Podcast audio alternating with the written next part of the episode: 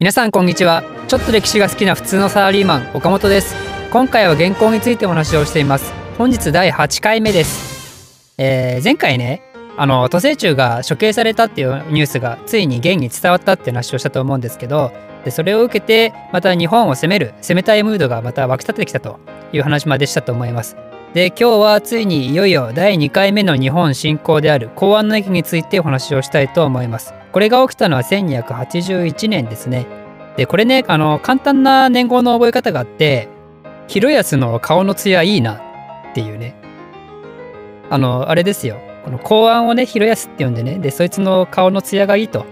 だから公安の駅だと、まあ、そういうしょうもない覚え方があるんですよ。あのあれなんですよ。実はね私昔からあの世界史の年号の方のね頃に関連するツイートをこうつぶやきまくってるツイッターのアカウントあるんですけど、まあ、最近あの日本史バージョンも始めまして紹介欄のところにねツイッターのあのなんだあのアットマークのあれが書いてあるんでチェキラーしてくださいね。チェキラー。で今回の公安の駅ですけど前回と違ってマジですごいんですよ。マジで元軍力入ってるんですよね。あの元軍ね2つに分かれるんですよ。一つ東路軍って言ってあの東の道って書いた東路軍ね。でこれは大体あの元と高麗のこの連合軍なんですけどであとそれともう一つ江南軍っていうのがあってこれは旧南宋の人たちがメインの軍ね。この2つの軍があるんですよ。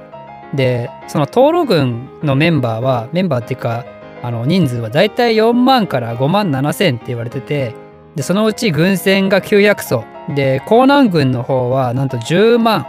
でしかもこいつら精鋭部隊なんですよね。でそれで軍船もね3500もあると。ということでトータルねなんと15万ですよ。15万。15万プラス船が4400艘。もうね世界史上世界史史上最大規模ですよこれ。こんなのがねちっぽけな日本にやってくると。もう恐ろしいことなんですよ本当に。でまあこんなにね軍勢あるからやっぱね元もねこれもう超余裕で勝てると思ってるんですよ。超余裕で一瞬で終わると思ってるんですよね。まあ無理もないっすよね。本当にこんだけいたら。でこの東路軍と江南軍についてちょっと簡単に説明すると東路軍の方の司令官はヒンドゥーっていう人。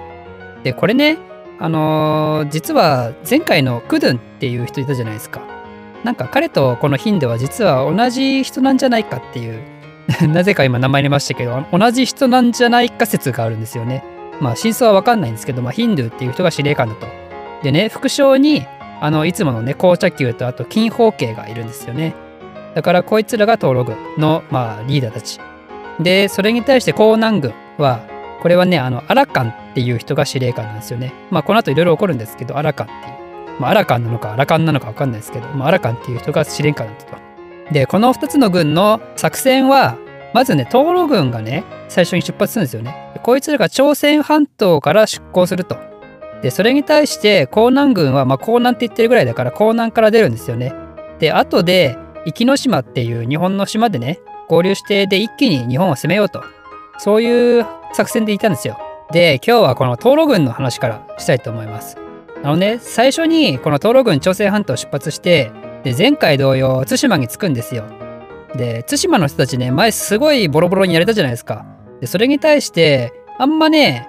あんまりあの対応策取ってなかったんで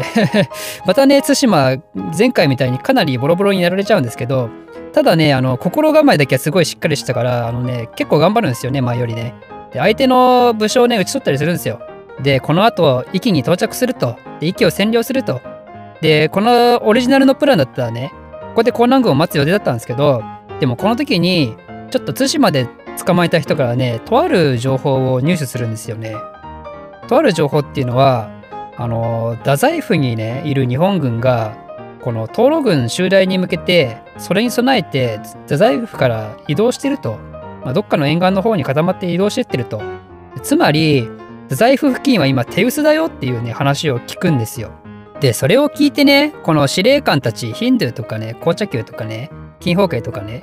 これってもしかしてさ大チャンスなんじゃねえのって思うわけですよだって今あのこんなねわざわざ江南軍待ってないでさそんな太宰府相手だったらもう今ババッと攻めてババッと占領しちゃった方がいいんじゃねえのっていう話をするんですよね。ということであの彼らねクビライにまず申し立てをするんですよ。これ今までの作戦とちょっと変わるけどもう東路軍先に攻めちゃっていいっすかねっていう話をね、するわけですよ、このクビライに。で、それに対してクビライは、もう現場のことは現場の責任で臨機応変にして OK っていうこと言うんですよ。だからその了承をもらうと、これだけ聞くとクビライなんか優れた経営者みたいな感じですよね。あの、事件は会議室で起きてんじゃない現場で起きてんだみたいな。だからもう現地現物主義だと。現地現物主義でやってたっけ？まあ現場主義だと。現場、まあいいや。あの、でね、それで意気揚々とこの東路軍は日本に行くわけですよ。でもね、これ到着したらね、なんと話が違ったんですよね。めっちゃ日本軍、日本軍待ち構えてるんですよ。で、しかもね、目の前には石の壁があるんですよ。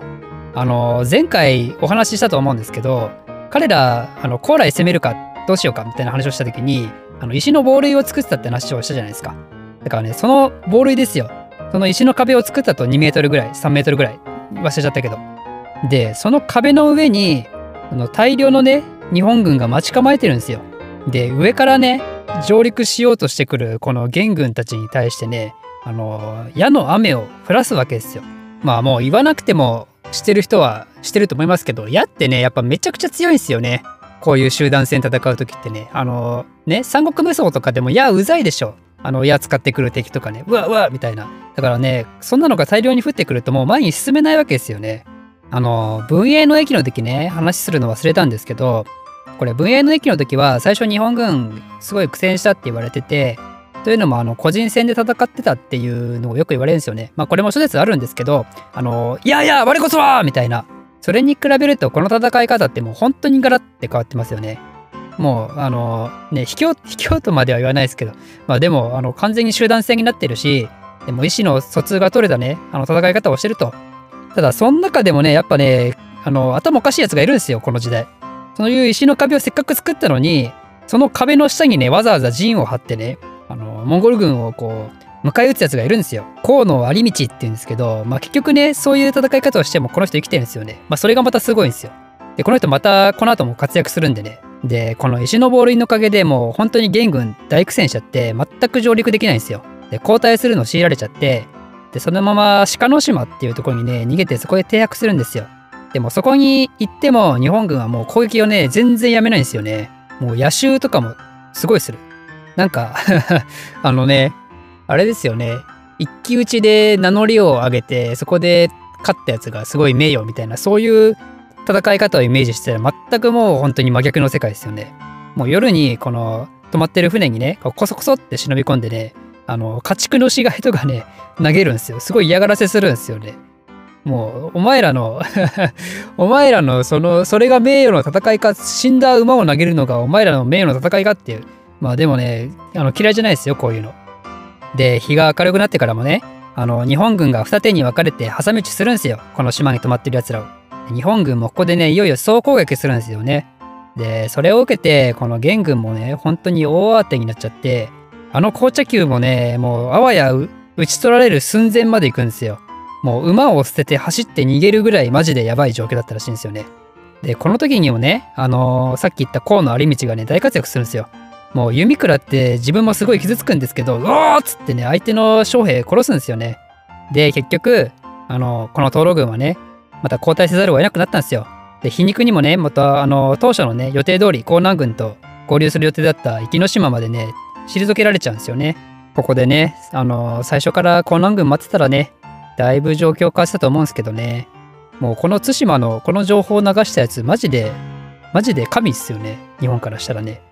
で、この時ってね、あの、7月だったんで夏なんですよね。暑いんですよね。で、暑くて湿気もムンムンで、もうね、不潔な衛生環境にいたんですよ、こいつら。そもそもあの死骸とかも投げられてるし、てか、あの、自分たちのね、兵の死体とかもいっぱいいるし、やっぱそんな状況にいるんで、疫病がね、蔓延しちゃうんですよ。ただでさえ日本にボロボロにやられてね、もう士気下がってんのに、そんな中でこんな病気なんか蔓延しちゃったらね、もう本当に泣きっ面に蜂状態ですよね。で、こいつらはね、この泣きっ面に蜂に刺されて腫れた顔にさらに蜂が来るみたいな状態なんですよね。それ何かというと、あの、待ってた江南軍ね、こいつらね、来ないんすよ、全然。あれ、おかしいなーってなるんですよね。なんか聞いてたスケジュールだともう来てるはずなんだけどなーっていう感じなんですけど、でも、江南軍ね、全然見えないんですよ、姿が。で、それでね、いよいよね、あの、ヒンドゥーと紅茶球がね、ちょっとマジでやばいからマジでやばいししかも表量ももうかなり少なくなってるしちょっと撤退した方がいいんじゃねえのっていうね話をするんですよ。でも紅茶球もねやっぱ死にかけたからねもう帰りたい 勝手に勝手に帰りたいって言っちゃったけどあのやっぱね帰りたい帰った方がいいんじゃねえかっていう風にね軍議で話をするんですよね。でそれにストップをかけたのがあのポジティブバカのねポジティブバカの金方形ですよ。もうこいつがねいやいや、表量少ないっつってもさ、いや、まだあと1ヶ月分なんだろっつって、江南軍も来たら日本なんか余裕で殺せんだろっつって、で、それで、このね、その勢いでヒンドゥーと紅茶球を説得するんですよ。その勢いに飲まれたヒンドゥーと紅茶球はね、この戦いを続行することを決めるんですよ。いやー、やりましたね、この高麗軍ね。高麗軍っていうか、金方形っていうか、高麗ね。今まで散々この元にね、無知叩かれて嫌な思いしてきたけど、ここで逆に無知を叩き返すっていうね、まあそうは言っても不利な状況には変わりないんでもう本当に江南軍待ちで江南軍に全てがかかってるみたいな状況なんですけどだからあのあれですよ「ドラゴンボール」で言うと「あの悟空来てくれ!」っていうあの状況と全く同じですよね。あれあれあれ何だったっけ？あれベジータが来た時だっけ？ベジータ？フリーザの時？ベジータか？まああの江南軍早く来てくれということでその話はまた次回お話ししたいと思います。この番組を少しでも面白いためになると思っていただいた方はいいねとチャンネル登録のほどよろしくお願いいたします。ではまた。